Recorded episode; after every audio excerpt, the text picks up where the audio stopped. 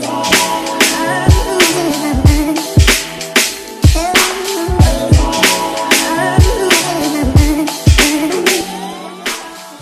Yo, bienvenue sur le KSU Show. Ici, on parle nutrition, fitness, lifestyle, développement personnel. Le tout pour vous apprendre à être la meilleure version de vous-même. J'espère que la team No Bullshit se porte bien, que vous êtes en forme, en bonne santé et que vous continuez à faire des gains.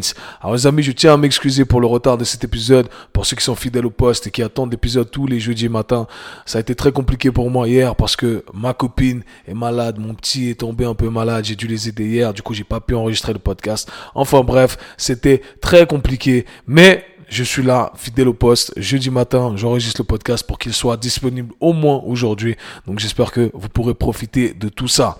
Je tiens à remercier toute la team de coachs et de thérapeutes qui se sont inscrits à la quatrième vague du programme Mentorship. C'est, voilà, on arrive à la fin de la première semaine et je me réjouis de partager davantage avec vous et je me réjouis de partager encore plus avec de futurs coachs et de thérapeutes dans un futur très proche, je l'espère. Les amis, il y a plein de nouvelles qui vont arriver dans ces prochains jours. Vous ne voulez pas rater ça. Des programmes faits pour vous, des informations classées top secrète. Donc pour ne rien rater, je vous invite à vous inscrire à ma liste email, la liste de la team No Bullshit. Il y a le lien en description. Rejoignez tout ça, plein de contenu gratuit et exclusif que vous allez recevoir. Autrement, si vous voulez soutenir le Kessu Show podcast, vous savez quoi faire. Lâchez un like, un commentaire sur toutes les plateformes, sur Apple Podcast, vous pouvez lâcher un 5 étoiles également, le faire également sur Spotify. Et si vous voulez retrouver ce podcast en format vidéo, vous pouvez retrouver le tout sur ma chaîne YouTube, sur laquelle d'ailleurs, avec mon vidéaste Issa, out à Issa, on partage un tas de contenu et croyez-moi, on ne fait que de commencer. Donc abonnez-vous parce qu'il y a du contenu exclusif.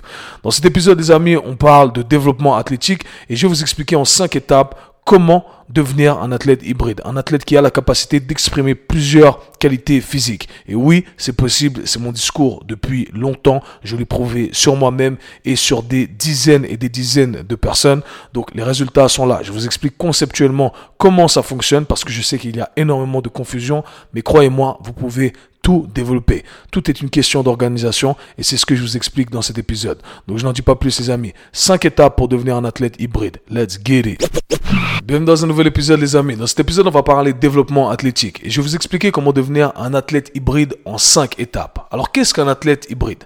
Un athlète hybride est un athlète qui a la capacité d'exprimer plusieurs qualités physiques en même temps, plusieurs qualités athlétiques. Et pour ceux qui suivent mon travail depuis longtemps, eh bien vous savez que c'est ce que je prêche, c'est ce que j'ai prouvé sur moi-même et sur des dizaines d'athlètes, des dizaines de personnes lambda également. Je, suis convaincu, et je l'ai prouvé encore une fois, qu'on peut avoir plusieurs qualités physiques en même temps.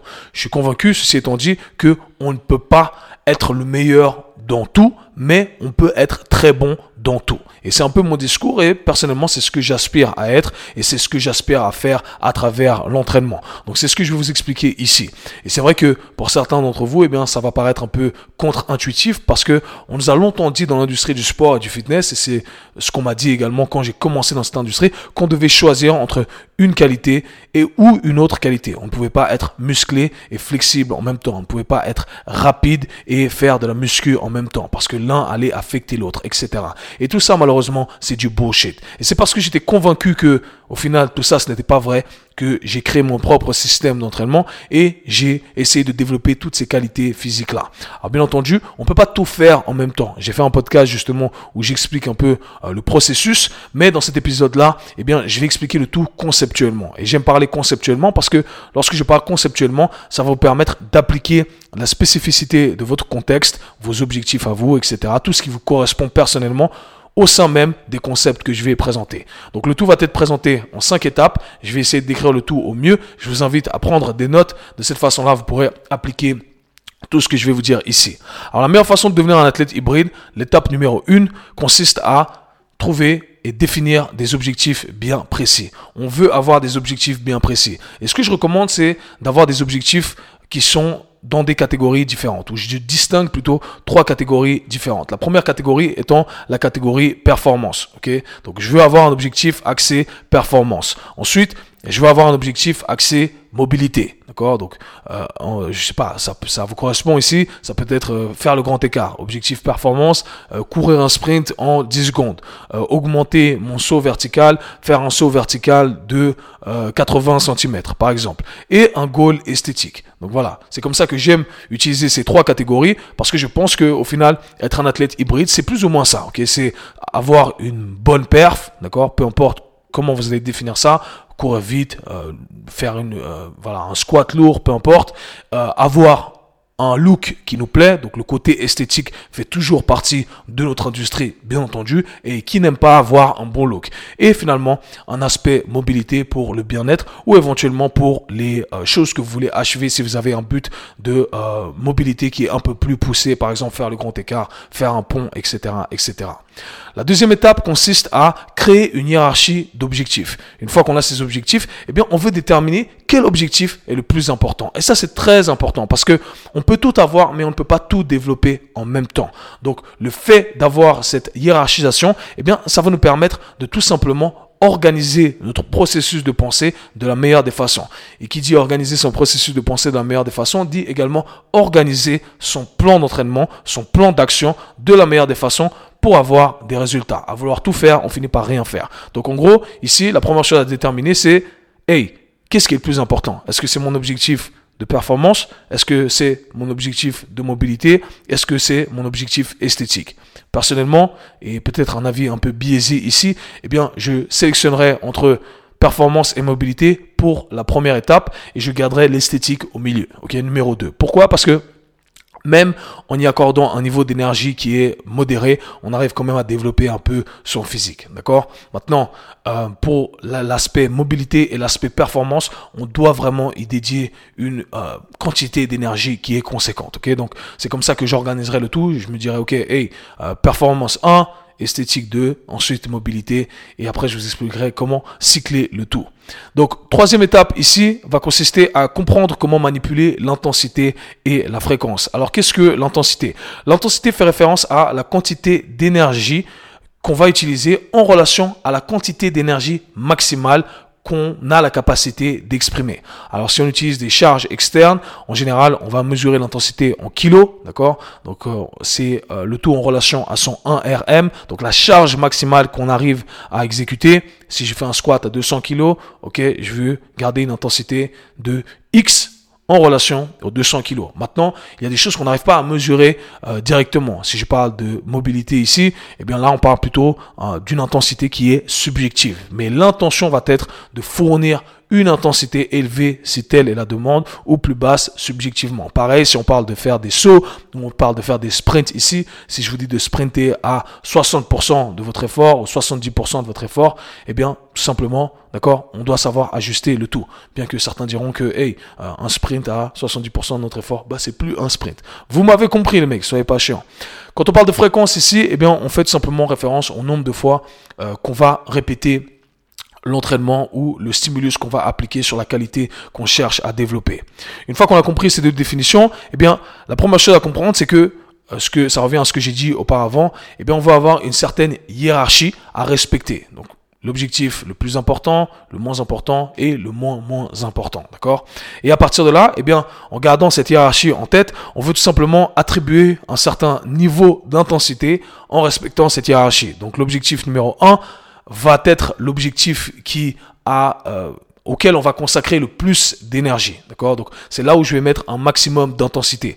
En général, je vous dis ici, encore une fois, par expérience, ici uniquement euh, quelque chose d'empirique, eh bien c'est là que je vais mettre 70%, 70% de mon intensité. Objectif numéro 1, si c'est la perf, eh bien c'est là que je vais mettre 70% de mon intensité.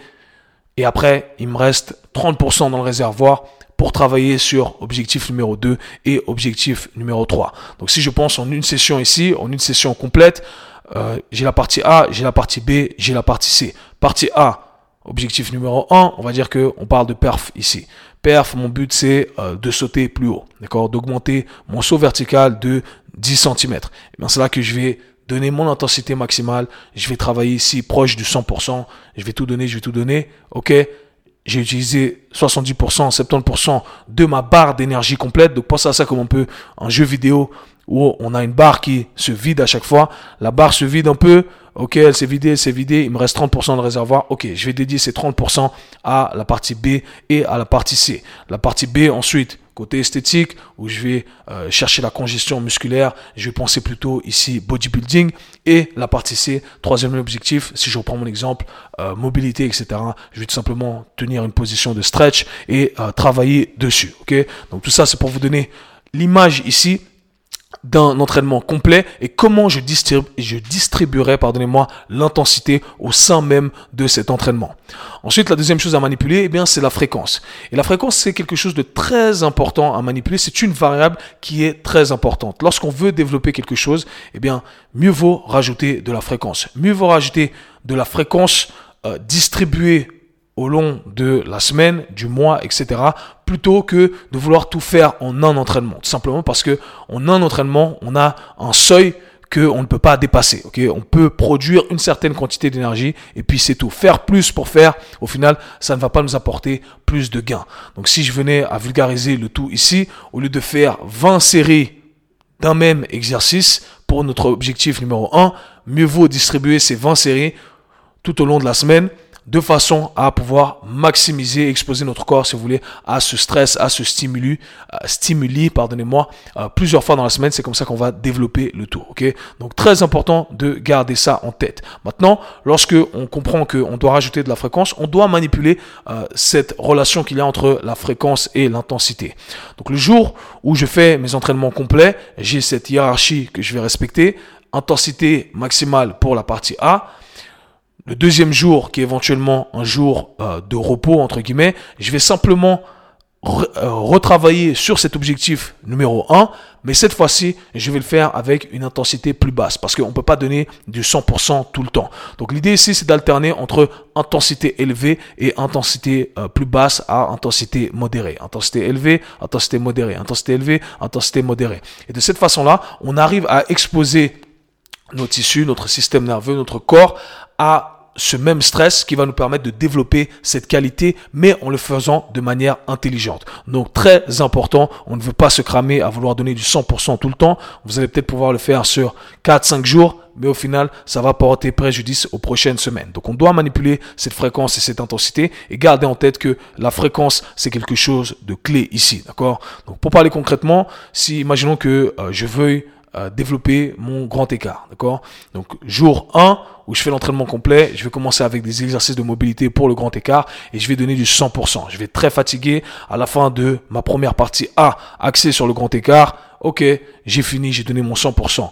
Deuxième jour, eh bien, au lieu de donner mon 100% pour l'entraînement grand écart, je vais tout simplement tenir une position de stretch, essayer de relaxer dedans et garder l'intensité à 30, 50%. Et j'alterne de cette façon-là. Ok? C'est comme ça que on travaillerait sur tout ça. Maintenant, quatrième étape ici va consister à cycler la hiérarchisation des objectifs. Ok? Donc l'idée c'est que une fois que j'ai développé l'objectif numéro 1, ok c'est bon, j'ai acquéri ça. Imaginons pour reprendre mon exemple euh, cité auparavant, que je veuille augmenter mon saut vertical de 10 cm. Ok, j'ai atteint mon objectif. Ça fait 6 mois que j'ai bien organisé mon entraînement avec la hiérarchie que je vous ai présentée. J'ai atteint mon objectif. Qu'est-ce que je fais? Très bien. Maintenant, je ne veux pas le perdre. Et c'est ce qu'on a tendance à faire, c'est qu'on a tendance à, ok, c'est bon, je l'ai, je passe de côté, je l'ai perdu au final, ou dans quelques mois, je vais le perdre parce que j'ai plus travaillé dessus. Ce qu'on aimerait faire, c'est garder le tout dans notre entraînement et cycler la hiérarchisation présentée auparavant de façon à toujours maintenir ce qu'on a développé dans un premier temps et ce qu'on a commencé à stimuler auparavant, eh bien là, on va en faire une priorité. Pour parler concrètement, on avait objectif numéro 1 performance, 2 esthétique, 3 mobilité. Maintenant, l'objectif performance passe en troisième place, d'accord? Et la troisième place passe en première place, d'accord? Donc là, maintenant, l'objectif mobilité devient objectif numéro 1 et Maintenant, je vais chercher à développer tout ça. Mais je vais quand même pas perdre mon saut vertical. Donc, je vais quand même introduire ou dédier 10% de mon intensité, de mon énergie totale à maintenir mon saut vertical, d'accord? Et ce qu'il faut comprendre ici, et ce que j'essaie d'expliquer, c'est que euh, il faut vraiment euh, comprendre qu'il y a une phase de développement qui prend du temps, mais une fois qu'on a développé ça, eh bien, il suffit de maintenir, d'accord? Il suffit de maintenir et l'énergie qu'on va consacrer à ces deux étapes euh, est complètement différente. Ça prend beaucoup d'énergie pour développer, ça prend beaucoup moins d'énergie pour maintenir. Pour développer mon grand écart latéral, ça m'a pris beaucoup d'énergie. Maintenant, il suffit de le faire une fois ici et là, juste pour dire à mon corps, le rappeler, lui rappeler que, hey, je l'ai toujours, je suis fort dans cette position, ok? Donc, c'est ce qu'il faut comprendre ici conceptuellement. Et finalement, la cinquième étape consiste à ne pas perdre ses gains. Donc, vous allez cycler tout ça, vous allez avoir de nouveaux objectifs. Maintenant, comment on fait, ok? Parce que je vous ai expliqué comment euh, changer, euh, cycler la hiérarchisation euh, des objectifs pour les mêmes premiers objectifs qu'on s'est fixés. Mais qu'est-ce qu'on fait? L'année prochaine pour justement ne pas perdre ces trois premiers objectifs qu'on s'est fixés Eh bien, ce qu'on va faire, c'est va, on va essayer de faire un petit rappel, une piqûre de rappel ici et là. Même si euh, ces objectifs qui étaient dans un premier temps définis ne font plus partie de notre liste d'objectifs pour l'année qui suit, eh bien, on va quand même essayer de rentrer ici une série à l'échec, d'accord euh, Où on va essayer de maintenir le truc. Je vais parler concrètement ici. Imaginons que voilà, j'ai fait mes trois objectifs, j'ai défini mes trois objectifs, sauter grand écart. C'était pour les six premiers mois. Les six mois d'après, je change le tout. Les six mois d'après encore, là j'ai des complètement nouveaux objectifs qui n'ont rien à voir avec le grand écart et qui n'ont rien à voir avec les sauts. Comment je fais pour ne pas perdre mes sauts? Comment je fais pour ne pas perdre mon grand écart? Eh bien, ce que j'aimerais faire, c'est que au moins une fois dans le mois, je dirais plutôt une fois toutes les deux semaines, ça serait idéal, eh bien, je vais me mettre dans la position grand écart et je vais produire une intensité, un effort maximal jusqu'à l'échec, ok? Jusqu'à l'échec, comme ça je rappelle à mon corps, hey, ça, il faut pas t'en débarrasser. Parce que c'est comme ça que le corps fonctionne. Le corps fonctionne, se dit, le corps se dit, hey, tu me, t'as pas, t'as plus besoin de ça, ok, je vais m'en débarrasser.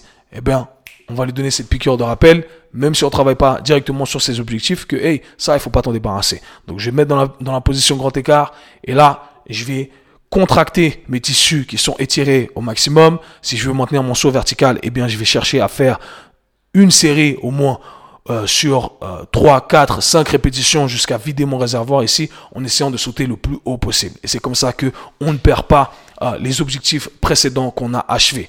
Donc voilà tous les amis, être un athlète hybride, c'est faisable. Tout est d'une question d'organisation. Et quand on comprend ce que je vous ai expliqué ici conceptuellement, eh bien, vous pouvez organiser votre entraînement de la meilleure des façons. Rappelez-vous qu'on ne peut pas tout développer en même temps, mais on peut tout avoir. On doit simplement sélectionner euh, cette hiérarchie dont je vous ai parlé et à partir de là, vous allez avoir tout ce que vous voulez avoir. Croyez-moi, il faut être patient, il faut être assidu et il faut répéter les choses. Si cet épisode vous a plu, n'hésitez pas à le partager, à lâcher, lâcher, pardonnez-moi, lâcher un like, un commentaire et nous, on se parle très bientôt. Peace. C'était le Show. Si vous avez apprécié le podcast, abonnez-vous, partagez-le avec vos amis. Très bientôt. Peace.